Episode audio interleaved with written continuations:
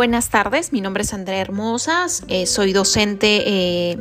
de la asignatura de Derecho Empresarial y en este breve podcast les explicaré el contenido del sílabo.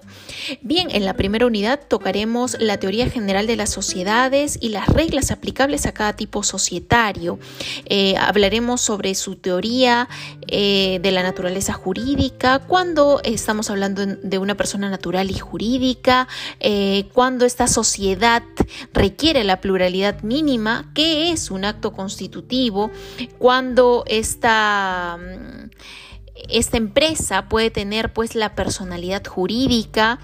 la denominación o razón social, qué es el objeto social, en qué momento hablamos de los actos ultravires, los nombramientos, los poderes de inscripción, la duración eh, en el domicilio social, eh, cuando hablamos de un pacto social y un estatuto social y también los tipos societarios. En la semana 2 hablaremos sobre los aportes, los efectos jurídicos, el saneamiento del tema de los aportes, dinerarios y no dinerarios, el capital social, el capital suscrito, pagado, el patrimonio social, eh, cuando hablamos de la figura de las utilidades, beneficios, pérdidas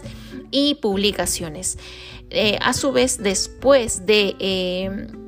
terminar con nuestra actividad teórica, iniciaremos la evaluación T1. En la segunda unidad se tocará el tema de la sociedad anónima,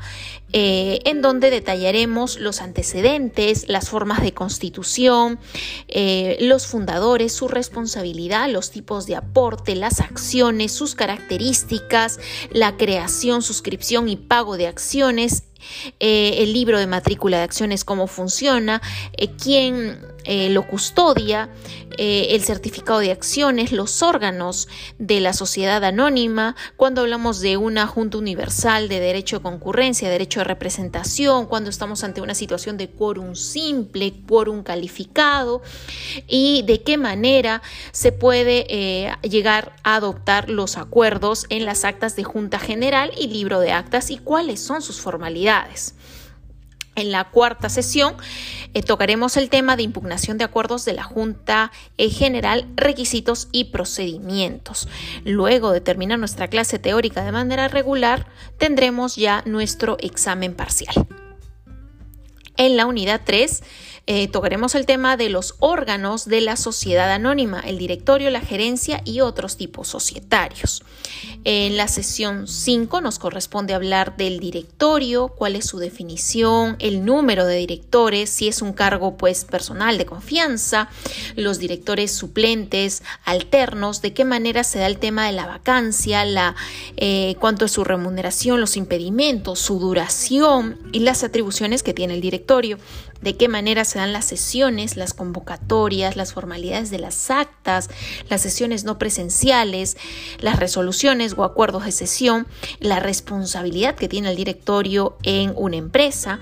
eh, la gerencia, cuál es su definición de la gerencia, sus atribuciones y responsabilidades y también tocaremos el tema de las características especiales de la sociedad anónima cerrada y de la sociedad anónima abierta, sus principales semejanzas y diferencias. En las semanas 6 hablaremos de la SRL, sus características especiales en el régimen legal, la sociedad civil ordinaria y, la RL, ¿no? sus características especiales en el régimen legal, terminando nuestra